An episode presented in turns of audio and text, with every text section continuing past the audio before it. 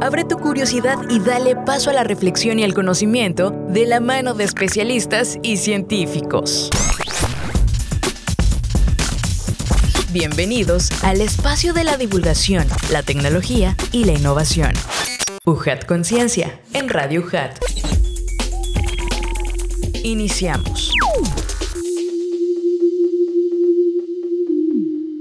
Hola amigos, ¿cómo están? Qué gusto saludarles. Estamos muy contentos de estar a través de UJAT Conciencia para Radio UJAT 96.1 de FM y también plataformas digitales de ciencia y tecnología UJAT. Un servidor está con ustedes, Adrián de Dios, y por supuesto los invito a que se suscriban a, nuestros canales de YouTube, en Facebook, también estamos en TikTok y en Instagram como Ciencia y Tecnología UJAT.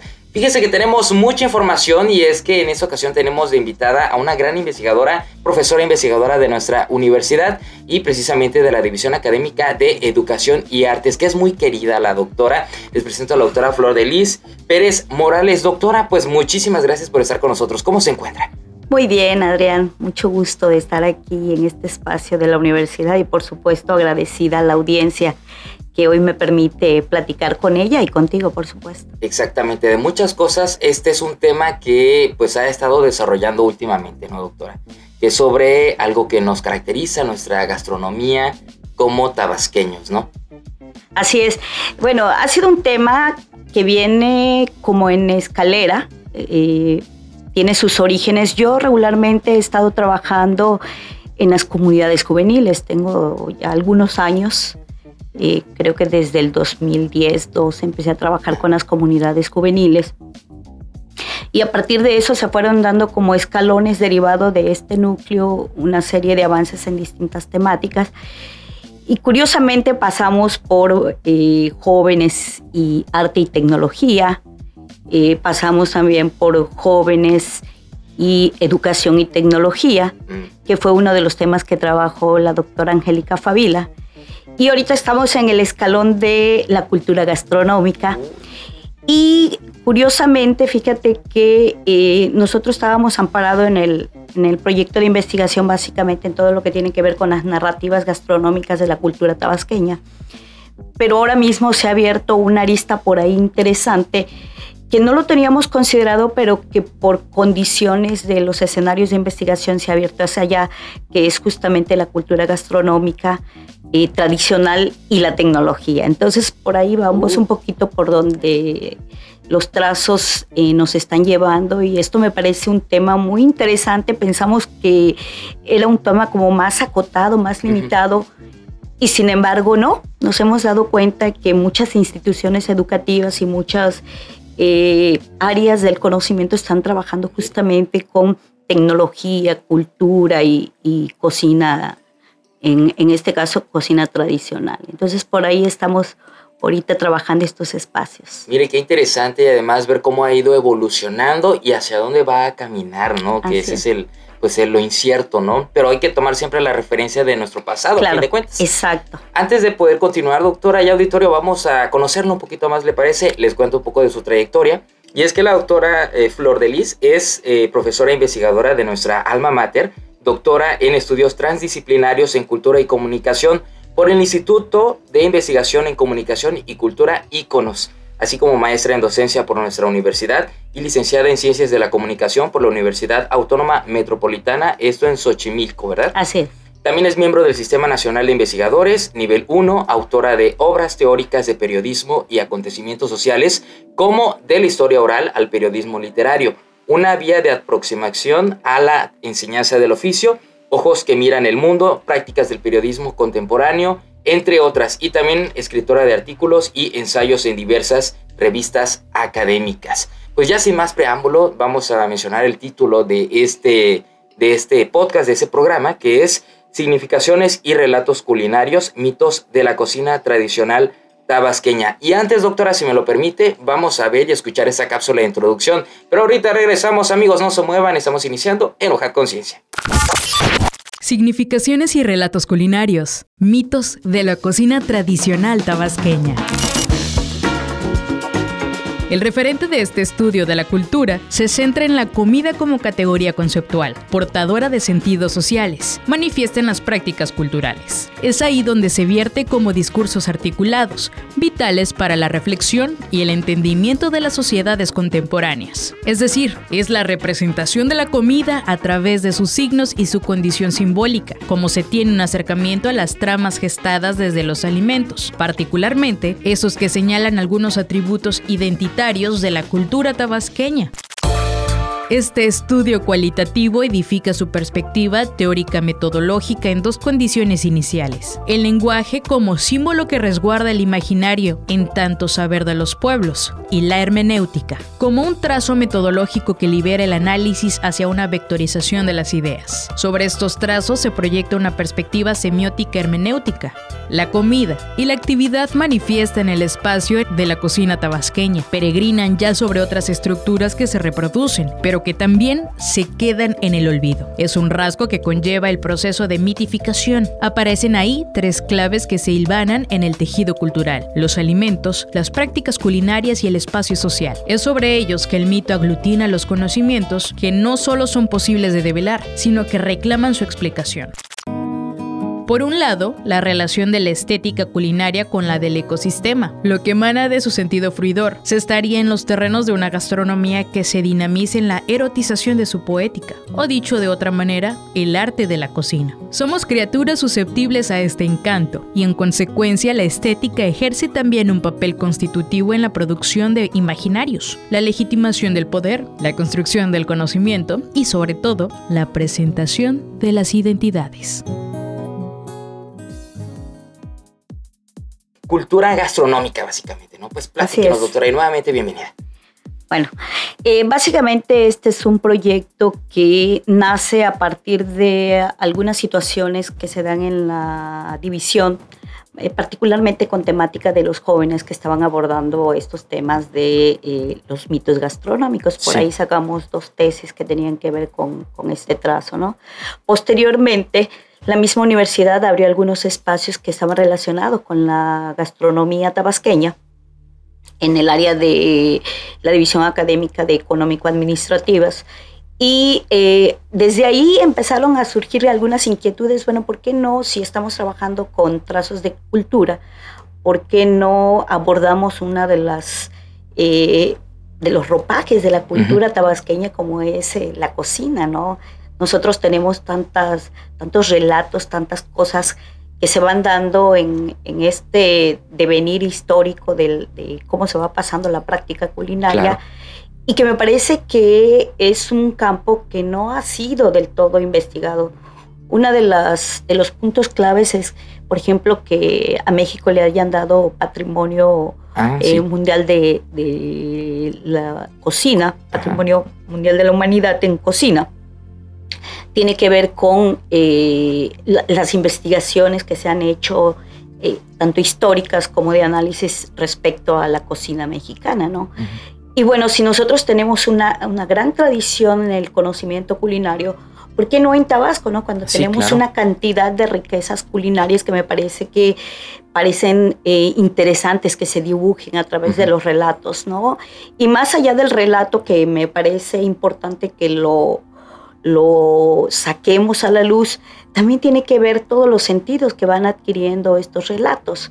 Eh, por ejemplo, eh, todo lo que hay en el fondo del espacio culinario, cómo cocinan las mujeres tabasqueñas, por ejemplo.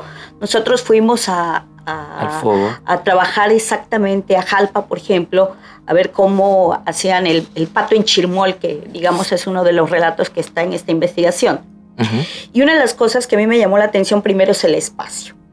Eh, eh, eh, es un espacio, por ejemplo, que está en la parte trasera de las casas, una especie de, tejabán abierto, una terraza abierta donde convive el agua y la tierra y donde ahí mismo abstraen el, animal este, terrestre o acuático porque convive esa naturaleza, ¿no?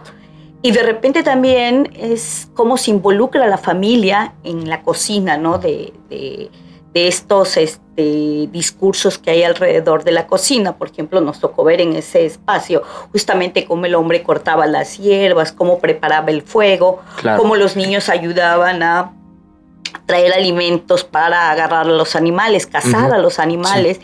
Y bueno, el papel fundamental que tiene la madre ahí o las mujeres ahí, ¿no? Hacer todo a mano, todo eh, esa relación que hay de la naturaleza con el aspecto social, con el aspecto de las tradiciones. Por ejemplo, decía este Daisy, una de las mujeres con las que trabajamos, decía, es que yo todo lo que sé de cocina lo traigo de mi mamá. Y entonces eh, todo lo que aprendí de, ella intentando hacer toda la, comida en un proceso, eh, pues es una tradición que yo creo que hay que develarla, hay que descubrirla. Uno de los, de los puntos que pusimos nosotros en la mesa era el concepto de mito. Y, cuando nosotros decíamos, ¿por qué mito? Pues es que el mito es como, eh, como una especie de encapsulamiento de la historia, de la tradición. Y decía Levi Strauss, hay que develarlo. Exacto. Eh, hay que quitar también las, eh, en, esos relatos hay que quitarlos como la cebolla, capa por capa, ¿no? Y hay que ir descubriendo paulatinamente todas esas capas, ¿no? Y eso es lo bonito de trabajar con las mitologías gastronómicas, en este caso con las eh, los relatos tabasqueños. Claro, doctora, hay muchos factores tal vez que puedan incidir en que no se tenga un reconocimiento más grande de la gastronomía tabasqueña. ¿Usted cree o a qué se debe la raíz de esta investigación? Yo, yo creo que uno de los aspectos claves en, que eh, la cocina eh, eh, tiende a ser reconocida es, son los trabajos que se hacen alrededor de ella. Y me parece que efectivamente Tabasco no ha tenido mucha productividad en el estudio de la cocina tabasqueña, pero me parece que una de las cosas eh, singulares que está teniendo ahora mismo el trabajo de la cultura tabasqueña es que la universidad, por ejemplo, ha abierto ya o empieza a abrir espacios que tienen que ver con ello, ¿no?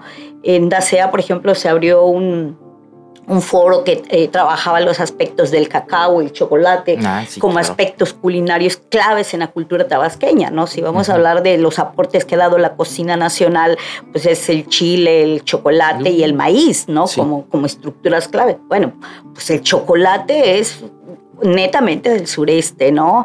Y particularmente de, Tabasco, ¿no? Entonces, que, que, la universidad se haya abierto estos espacios y empiece a hacer búsquedas interesantes, no solo en la composición alimentaria o química de los alimentos, sino también en, en, lo que significan, en lo que quieren decir cada uno de los elementos que, que van a componer todos los procesos gastronómicos. Entonces, a mí me parece relevante.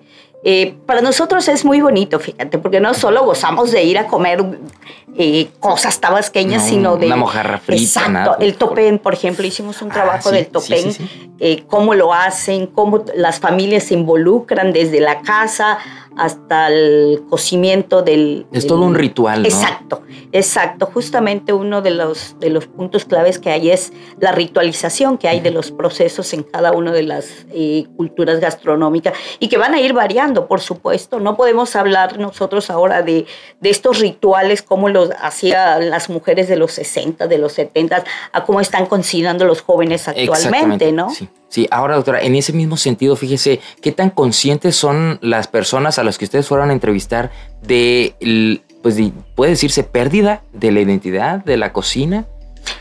Fíjate que no hay tal, tal referencia de pérdida. Cuando nosotros platicábamos con estas mujeres, eh, ellas lo veían como una práctica cotidiana, ¿no? Que lo habían aprendido por la abuela, por la tradición, cómo debía de comerse, porque hasta para comer un platillo en, muchos de los rituales, pues hay un proceso que tiene significaciones claves, ¿no?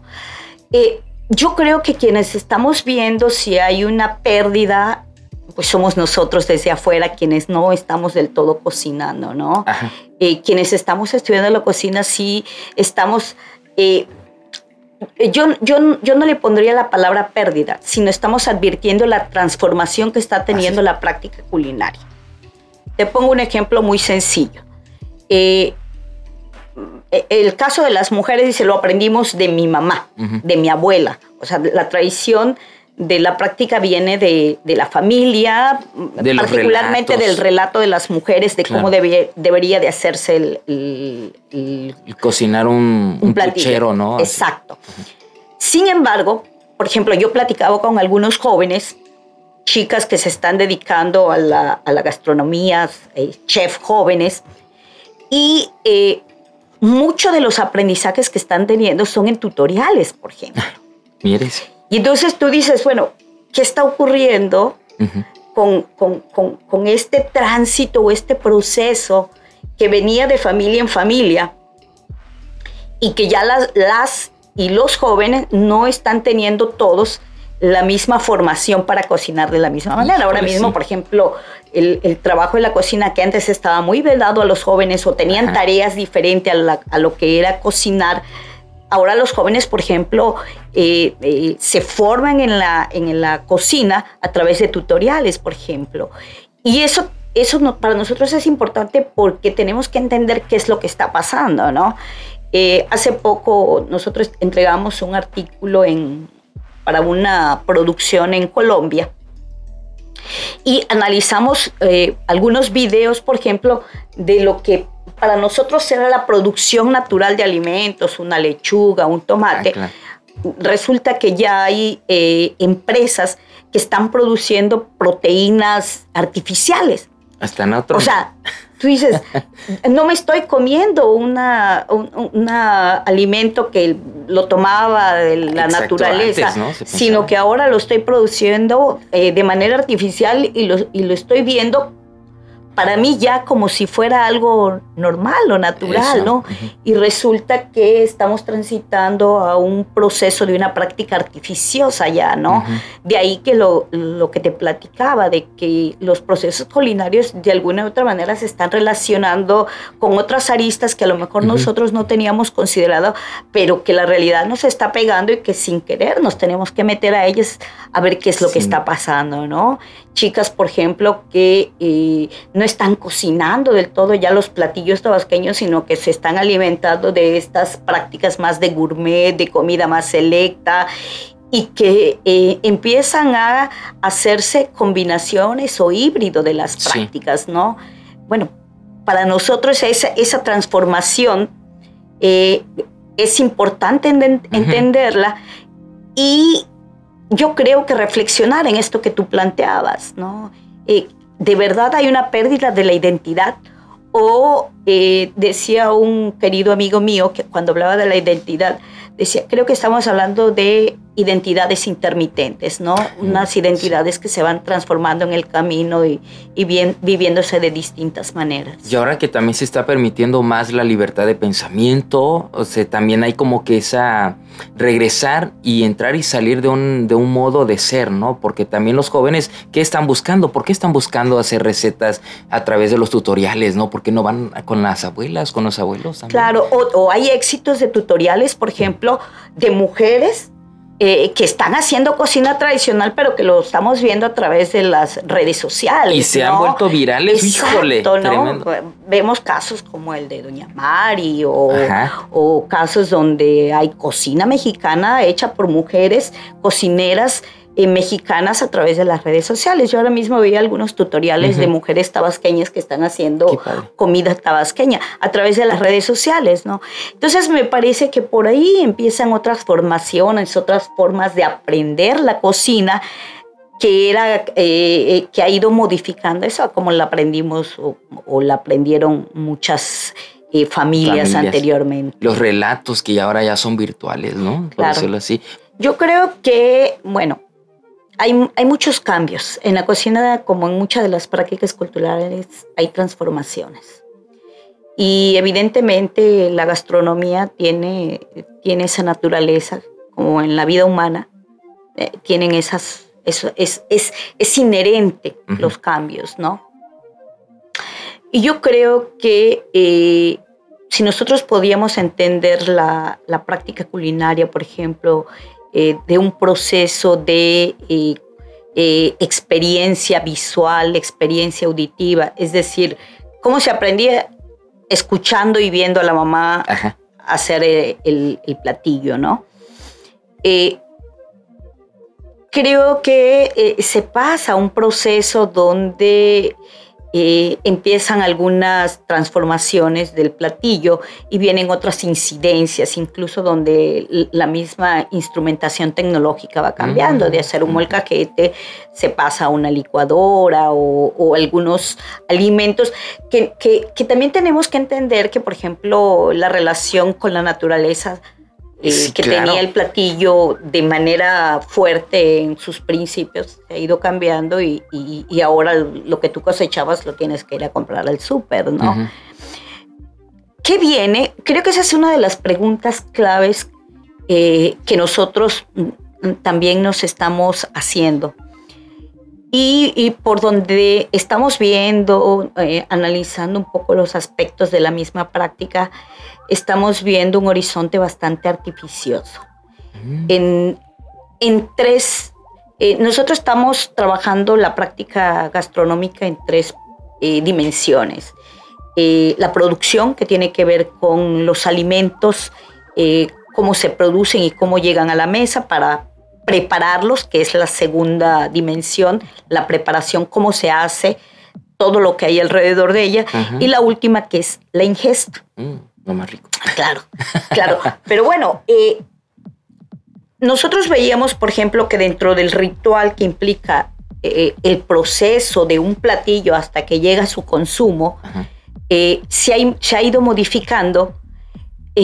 lo que nosotros estamos viendo es cómo ese, ese marco que, que, en cada uno de estos procesos contenían un arraigo, una experiencia de vida, eh, paulatinamente se ha ido a una especie de, artificiosidad, digamos, ¿no? Eh, por ejemplo, ¿cómo te comías tú un tamal? Híjole. pues con su hoja, eh, preparado el ritual, al día siguiente el recalentado del tamal, más delicioso todavía. Frito. Frito. Bueno, Ahora el tamal vas al súper, lo compras y lo calientas el microondas, ¿no? Sí. Y entonces resulta que omitiste la preparación y omitiste la producción. La producción. ¿No? Y entonces estás, el alimento es solo el consumo. Y entonces se pierde todo esa dimensión del ritual que nos generaba una práctica tradicional, como dices, el puchero, el verde, el topén, el, eh, todos los alimentos que la cocina del sureste y particularmente la cocina tabasqueña generaba, ¿no? Eh, ahora mismo yo creo que eh, hay una preocupación de, muchas mujeres cocineras, de hecho hay algunos grupos que están trabajando en el rescate.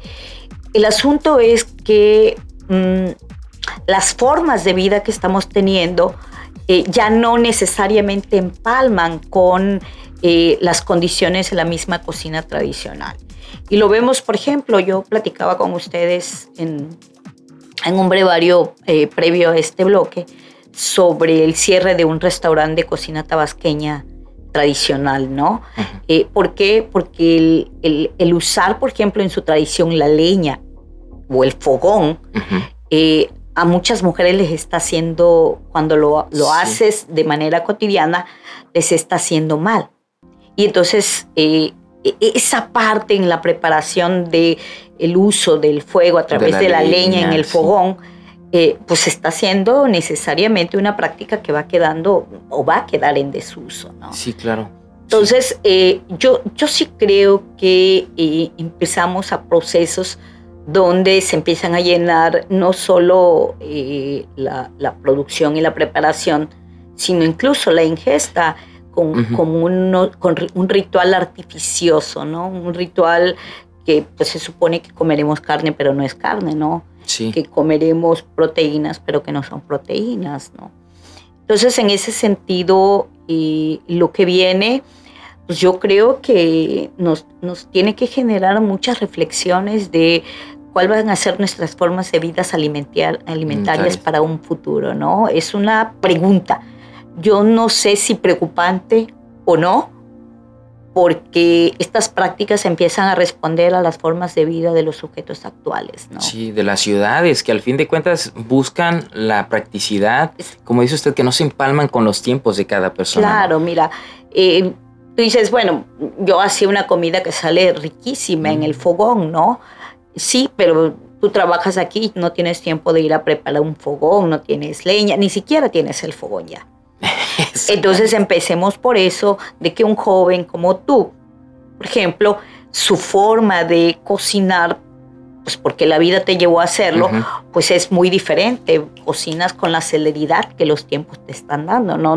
Probablemente tú, no es, tu práctica eh, culinaria no es la misma que está teniendo, que tuvo tu abuela o que tuvo tu bisabuela, ¿no? Cuando las condiciones eran otras. Y la educación también tiene mucho que ver, ¿no? Porque ahora pues tratan de darle lo mejor a los hijos ¿Y qué se, de qué se trata eso? Bueno, que tengan, que no sufran tanto como van sufriendo, ¿no? Como sufrieron los abuelos, como sufrieron los papás, se va dando todo mucho más rápido, eso también, ¿no? Claro.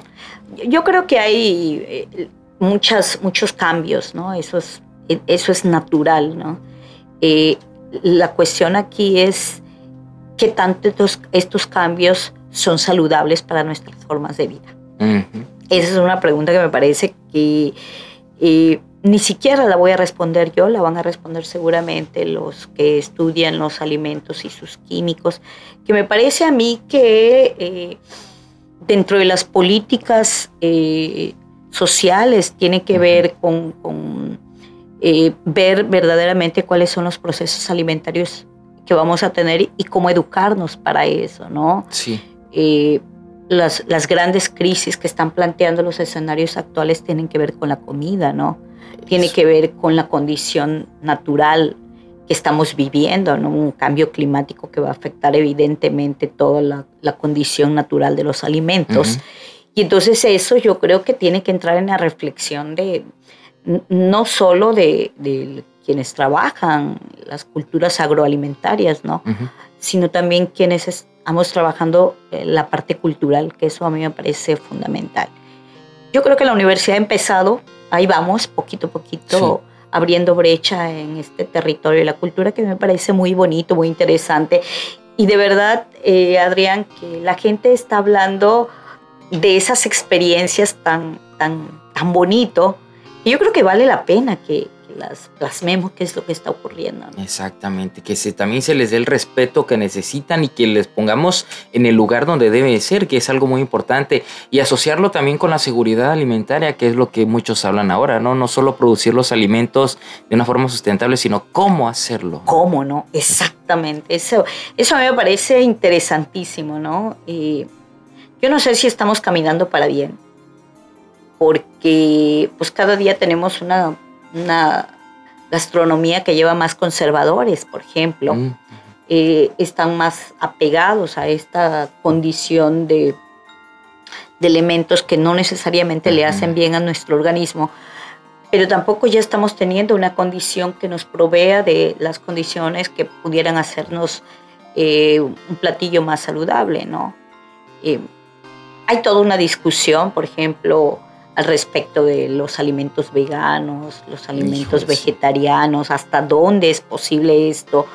Y sobre todo porque, bueno, podemos adquirir la cultura de los alimentos veganos o, vegetarianos, pero también es cierto que entramos a procesos donde los costos de estos alimentos son bastante elevados, ¿no? Y no todos pueden adquirirlo como tal, ¿no?